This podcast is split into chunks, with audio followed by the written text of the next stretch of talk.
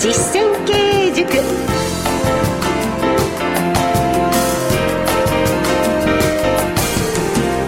ご機嫌いかがですか？小山昇の実践経営塾進行の小野恵子です。そしてこの番組の塾長をご紹介いたしましょう。小山昇さんです。よろしくお願いいたします。よろしくお願いします。株式会社武蔵野代表取締役社長の小山昇さんはカリスマ社長として全国の経営者や企業向けに数多くの講演と執筆活動をなさっています。この番組5週目の木曜日には社長の仕事にスポットを当ててお送りしております。今回はそのシリーズの5回目です。これまでに人心掌握術冠婚葬祭での心得それから経営者がやってはいけないことまたノミニケーションなどを取り上げてまいりました。いろいろな角度から社長業について教えていただくんですが今回は小山さんどんなことを教えてくださいますか？銀行交渉術にしましょう。知りたいですね。はい。銀行交渉術について小山さんの経験豊かなお話今日もお送りしてまいりたいと思います。小山昇の実践経営塾。この番組は株式会社武蔵野の提供でお送りします。株式会社武蔵野は全国の中小企業が最短距離で業績を伸ばすお手伝いをいたします。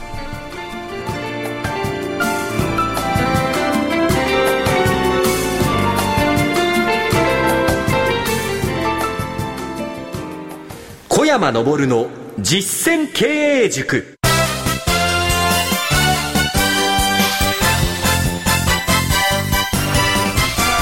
株式会社武蔵野代表取締役社長小山昇さんとお送りしております。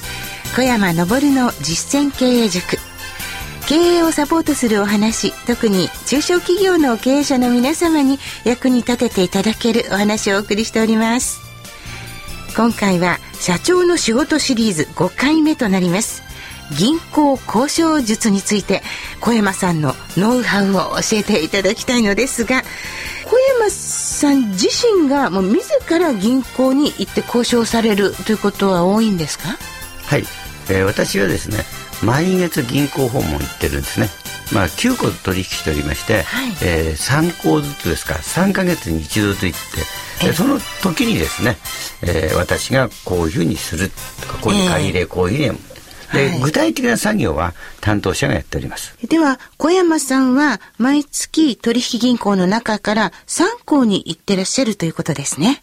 では、小山さんがいらした時は、ざっくりとした交渉の。ざっくり。いくらぐらいお金が必要になるとかね。えー、はい。あ、もうでもそこのこう具体的な数字とかにも踏み込んで、まず交渉をスタートされる、はい、ということですね。わかりました。で、その時には一緒に同行されるんですか？他の担当の方とか。えー、社員の人が一人います。一人がいらして。はい。で、その方が、その後続きをやるんですね。はあ、いろいろな方が担当なさるんですか？いや、いつも同じですから、大体二人ぐらいが当番で担当しています。うち今は現在は高梨。いない時は蘇我というのが担当しています。はい、それではその銀行とのお付き合いとかこう具体的にはどんな交渉をなさるか教えていただけますか？え毎月訪問している時はですね、ええ、銀行さんが知りたがってる損益計算書の単月と累計ね、はい、これ3か月分をお話しています、はい、あとはですねバランスシートですね特に変わったのは、え、なぜこうに変わったかと。例えば、えー、こういうものを買いましたとか、えー、こういうことを売却しましたとか、ね、はい、売掛金が増えたのはこうですとか、減ったのはこうですと。要するに銀行さんが欲しい情報をこちらから先にと、はい、えー、言ってます。それともう一つですね、まるまる銀行さんがお金をいくら貸してくれました。ええー、ね、はい。これ大切な情報なんです。普通の人はこれ言わないんですよ。ですね。うん、まず言わないですね。金利はいくらでした？ええ、これも言います。これはいつも報告のような形でなさるんですか？こういうことを言ったら、ね、えー、多くの方は銀行から嫌われると思って思います、思います。反対なんです。えー、だから銀行が知りたいことをいつもお話してる。もう一歩先を行くんですね。銀行の方とこう会う時もそれだけでなんか気持ちが重くなることが多いんですが、じゃあ今のポイントをちょっと取り入れて、え、あの、次の機会に皆さんも活かしていただければと思います。もっと具体的にはどんな風になさってるんですか？実は3個訪問してですね、はい、どの銀行にも毎回全部20分間で同じ話してるんです。えここがノウハウなの。そうすると温度差がわかるでしょ？あ、それぞれの銀行の。そう。はい、どの人にも同じ話してる。だから温度差がわかるから。ええー、ね、と同じなの。これだいぶ違うものですか？全く違います。ですから、銀行さんによって、今お腹いっぱいとか、ね、腹ペコだとかってわかるから。へえ、すごいですね。こちらからも戦略を持って、あの、実際に小山さんの書かれた本を銀行マンの方が勉強のために使ってらっしゃるんですって。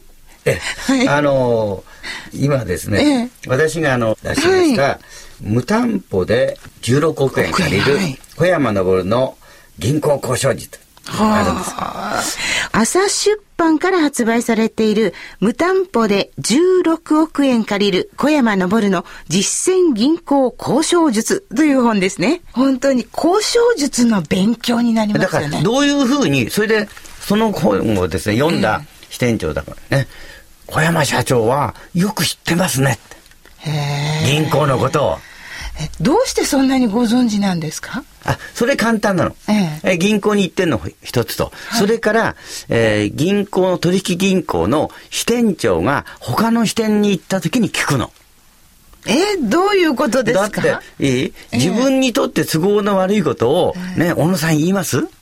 言わないです。そう。それがまともな人なの。ええ、で、担当が変わると、言います。そうですよね。うわ、すごいな。うん、小山さん、すごいです。今頃分かったな。そうか。そうですよ。本当に、なるほどね。そうやって必要な情報を得て、っていくことですね。わかりました。まあ、銀行をよく知るっていうことですね。はい。そして大事なことは、もうこちらからオープンにしていく。ということ。これが交渉の、うん、なんか技を銀行だけじゃなくて、いろいろな場面で使えそうですね。はい、ですから、前もっていろんな情報を出しておかなきゃダメ。ね、借り入れにいついつこういう予定がありますよって。ところが皆さんは、ね、必要になってから言うの。ですね。はい。ダメなの。な今は銀行さんがお金が余ってんです。お金は余ってるんですが、えー、貸したいとこはない、ね、借りたい人はたくさんいるんです。ええー、そっか、そこの中でどうやって借りていくか。うんうん、それからもう一つ大切なことは、はい、継続性の原則ってのがあるんです。えー、ね、要するに銀行さんはいつもお金を借りてる会社にお金を貸すんです。ところがね、皆さんは、ね、小野さんもお金を借りてると早く返そうとするじゃない返したいですね。それで間違いなの。はあえー、取引がなくなっちゃうと何も分かんなくなっちゃう。えー、だから、審査がまた一から始めなきゃいけない。だから、いつもお金を借りてる会社が正しいし、ね、いつもお金を借りてる社長はもっと正しい。使わないお金を借りてる小山昇みたい。こういう人はもっと優秀なんです。そうなんですか。そうですよ。権利がもったいないと思ってるでしょ？思いますね。だから会社が大きくなれない。ね、金利の額よりも借りてる額、ね、そちらを大切にしなきゃいけない。はい。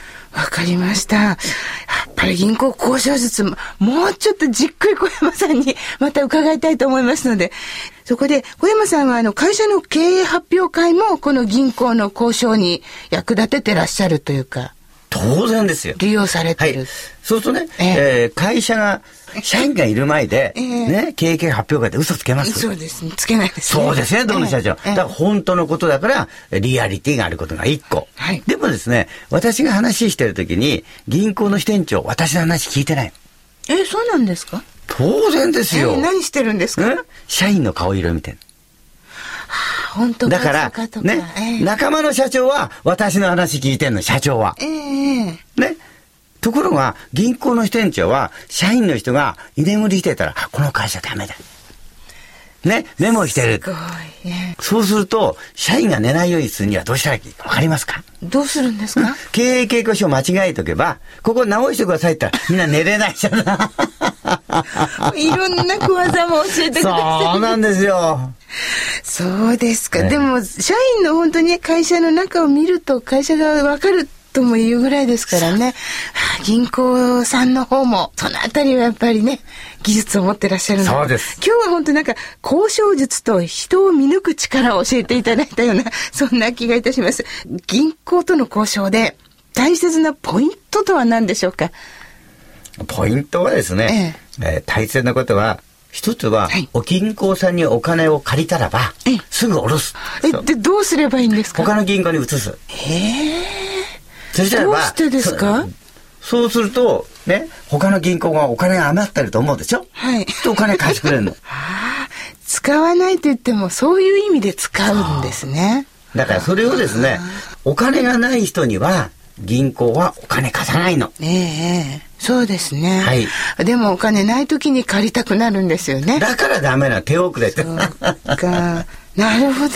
幅広い勉強まあ、社長のお仕事として銀行の交渉術を伺ったんですが、まあ、人間のお付き合いの仕方まで教わった気がいたします。小山昇の実践経営塾。それでは、今日の一言お願いします。はい。まず、お金がないとダメ。どんどん借りて、会社を良くしましょう。はい、わかりました。ありがとうございました。ここでこの番組をお聞きの皆様に、小山さんの著書、経営計画は一冊の手帳にまとめなさいのご紹介です。日本で初めて2度の経営品質賞を受賞している株式会社武蔵野の代表取締役社長を務める小山昇さん。多くの著書の中でも、この経営計画は一冊の手帳にまとめなさいという本は、昨年春の発売からロングセラーとなっている人気書籍です。本の中では番組でも紹介している儲かる会社を作る経営計画書の作り方が解説されていて、株式会社武蔵野の経営計画書をはじめとして様々な事例が紹介されています。この経営計画書は B6 の手帳サイズでスケジュール帳やメモ帳としても使用できるので大変便利です。この本を参考に、全社員の意識が変わる経営計画を立ててみてはいかがでしょうか。小山さんの著書、経営計画は一冊の手帳にまとめなさいは、定価1575円で中継出版から好評発売中です。全国の書店や株式会社武蔵野のホームページからお買い求めいただけますので、まだ読んだことがないという方も、この機会にぜひチェックしてみてください。以上お知らせでした。リスナーの皆様からのご意見ご質問をこの番組ではなるべく取り上げていきたいと思っています。ぜひお寄せください。メールは番組ホームページ右下のご意見お問い合わせという緑のボタンをクリックしてメールフォームをご利用ください。また番組のツイッターアカウントは小山ラジオです。こちらへの書き込みもお願いします。ではお別れのお時間です。株式会社武蔵野代表取締役社長の小山昇さんとお送りしてまいりました。小山さんありがとうございました。ありがとうございます。お相手は小野恵子でした。小山昇の実践経営塾。この番組は株式会社武蔵野の提供でお送りしました。